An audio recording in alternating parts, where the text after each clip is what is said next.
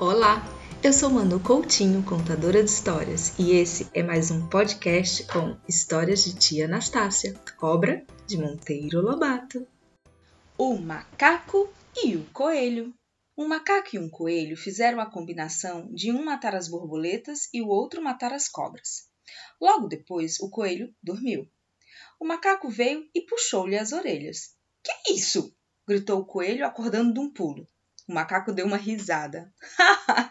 Pensei que fossem duas borboletas.